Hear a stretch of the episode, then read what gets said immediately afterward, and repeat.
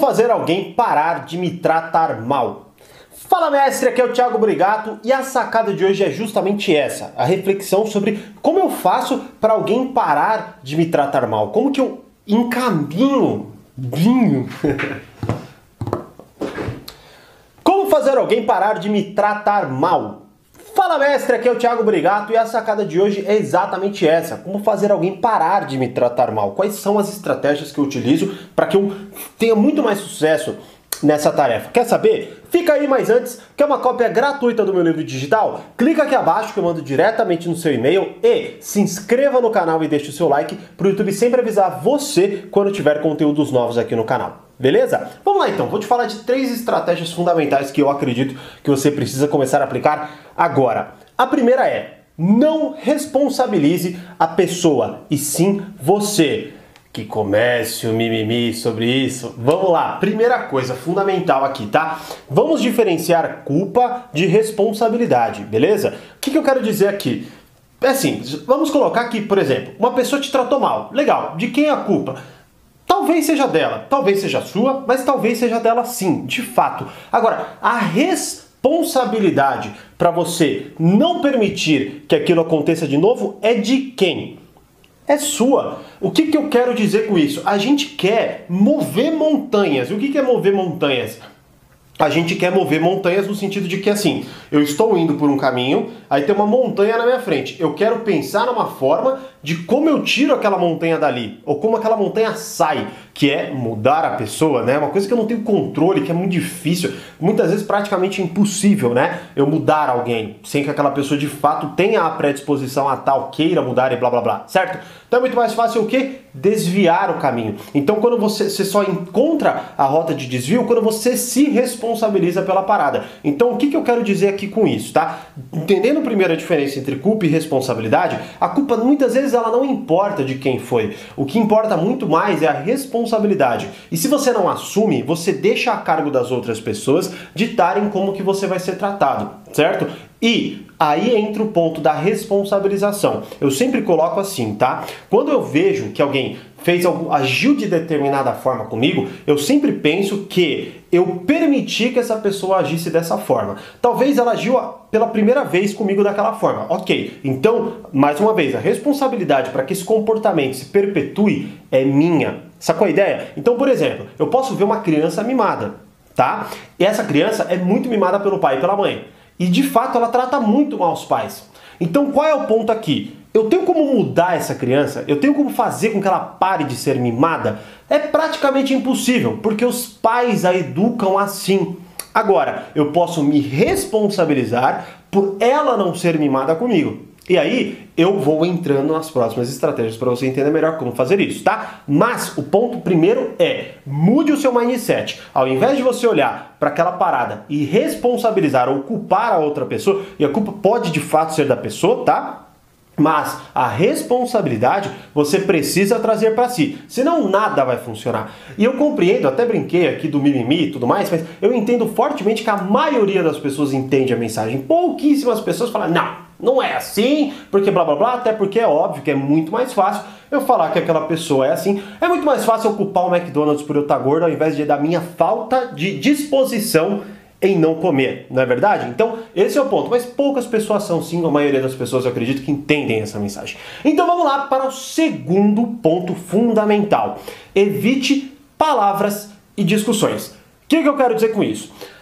A motivação de alguém te tratar mal podem ser inúmeras, não dá para eu tratar todas aqui, tá? Mas um ponto crucial, e é o que eu mais enxergo, tá? Enxergo, já também é, analisei a partir de estudos é, em livros, em treinamentos, e obviamente o que eu analiso, que eu, eu acho que é um dos pontos principais, o que eu vejo na minha realidade, né? Que é Palavras de discussões geralmente geram mais palavras de discussões e mais tratamentos, vamos dizer, hostis, né? Porque, por exemplo, vamos supor que alguém te, te trate mal, beleza? Geralmente, é, pessoas que tratam mal, pessoas que são hostis, elas estão acostumadas a quê? A que as pessoas reajam a elas. Então, muitas vezes, o que eu de fato quero é que aquela pessoa reaja à minha agressão, ela reaja ao meu tratar mal certo? E aí, como que a gente reage? Com a indignação, com eu não acredito que você está falando isso, e blá, blá, blá, certo? Só que aí, justa, pensa assim, se eu dou um soco, ó, mas dá para você experimentar. Dá um soco num colchão numa parede. Beleza, você impactou, tá tudo bem. Dá um soco no ar. Cara, é, é uma. É, é, é um dispêndio de energia absurdo e uma frustração tão grande que de fato gera mais e gasta mais energia do que quando eu acerto alguma coisa. O que, que, eu quero dizer com isso? O que eu quero dizer é muito simples. Quando a pessoa busca um alvo e você dá esse alvo para ela, ela geralmente vai tentar atingir esse alvo de novo. Agora, quando você não dá esse alvo para ela, ela pensa duas vezes em atingir esse alvo com você. E aí se conecta com o primeiro ponto, que é talvez essa pessoa não mude a forma como ela trata as pessoas em geral, mas ela percebe que com você é diferente. Ela percebe que com você ela vai ter tanta energia gasta e a recompensa muitas vezes é pífia é, é mínima. Por quê? Porque você não reage, tá? Agora, vamos lá. Qual o ponto crucial aqui? Então, não reagir é ficar de forma passiva, ou é, por exemplo, uh, ficar com, com cara de, de, de bunda, triste e blá blá blá. Não. Eu lembro claramente do que minha mãe dizia em relação ao meu avô. Quando alguns deles, minha mãe tem quatro irmãos e todos estavam almoçando, jantando, enfim, né? Épocas diferentes, sem TV e por aí vai. E aí Tava lá todo mundo conversando. Quando um filho fazia alguma besteira ou fazia alguma coisa que meu avô não permitia, o meu avô não abria a boca, ele só olhava, mas com um olhar tão intimidador que de fato as pessoas, as pessoas, os filhos dele, né, percebiam que era uma péssima, ideia, aliás, repetir essa ação. Então, o que, que eu quero dizer com você? Busque aí, entenda de, com você a melhor forma de você aplicar aquele silêncio ensurdecedor. E dando dicas mais práticas, Olhe nos olhos da pessoa, mas não fale nada. Quando você olha nos olhos e não reage, é infinitamente mais intimidador do que quando você de fato reage, porque quando você reage, a pessoa sabe o que está passando na sua cabeça. Quando você não reage, ela não sabe o que está passando na sua cabeça. Por isso que muitas vezes, numa discussão, quando alguém fica em silêncio, é o pior ser humano para lidar. Por quê? Porque aquilo te irrita ainda mais e te deixa pior. Agora é óbvio que aqui eu estou falando de situações corriqueiras, situações que não te ofereçam perigo e por aí vai, tá? É óbvio que eu estou falando disso, espero que você entenda. E óbvio que sempre que você sentir que o tratamento é tão hostil que oferece risco à sua vida, você deve sim buscar entidades, é, é, autoridades e por aí vai, tá? Acredito que eu não preciso falar sobre isso e que você saiba muito bem lidar com esse tipo de situação, beleza? Mas entenda que então o ponto da, da discussão, da corriqueira, daquela parada de relacionamento no trabalho, amigos, social, família, aquela coisa que de fato você pode mudar ali e que de fato não oferece risco vai, vamos colocar assim, físico, mas aquele risco de saúde mental, aquele estresse e por aí vai, então lide dessa forma, tá bom? E a terceira forma é você analisar Agora, é, é uma pergunta crucial. Ó, entenda. Dificilmente vai haver estratégias que são universais. Por isso, o mais importante não é entender uma estratégia, e sim uma pergunta que te leva a uma estratégia. E aí eu sou fanático por perguntas, cara. Porque quando eu te dou uma pergunta, eu te ensino a pescar, ao invés de eu te dar o peixe. Basicamente é isso, tá? E qual é a pergunta que geralmente eu faço? Porque eu posso lidar com uma criança e posso lidar com um adulto. As duas vão ser as mesmas reações? É óbvio que não. Vão ser as mesmas estratégias? É óbvio que não. E aí tem um monte de gente assistindo, eu não sei quem está assistindo agora. Então, a pergunta que eu sempre me faço, seguindo esses três passos, né? Eu, que aí agora é o terceiro, eu faço a seguinte pergunta: qual atitude que eu devo tomar para que essa pessoa entenda que ela não deve me tratar assim?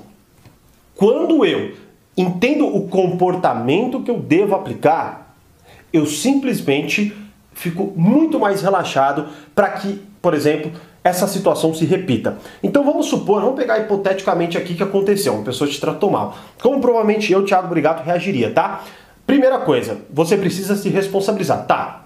É de fato é isso, tá? A responsabilidade é minha. Porque qualquer um pode falar o que quiser para mim. Simples assim, cara, qualquer um pode falar o que quiser. O que vai depender é como eu vou reagir a isso. Por mais clichê que seja, infelizmente, tá, coisas poderosas estão se tornando clichês, mas são reais, tá? Então, me responsabilizei e, no, e, e ao invés de eu já começar a esbravejar, calma, Mantenha o silêncio, mantenha de fato sua treine para fazer isso. Não vai ser nesse vídeo que eu vou tratar, tem um monte no meu canal, então busca aí formas de você controlar a sua ansiedade, trabalhar a sua inteligência emocional e por aí vai, beleza? Então mantenha o silêncio em si ok? Mantenha aquele silêncio ensurdecedor. Se você não pensar em nada, porque você pode pensar na pergunta agora, qual é o melhor tratamento que eu posso, qual é o melhor comportamento que eu posso ter? Aí você pode chegar na conclusão que você pode simplesmente sair, levantar e ir embora. Ou você pode simplesmente falar o seguinte, nunca mais fala assim comigo, porque a próxima vez que você falar assim comigo, você vai simplesmente perder total o direito de ter a minha companhia. Combinado? Você pode falar isso também. Né? Então, assim, são várias possibilidades, mas o ponto que eu quero te trazer é para que você.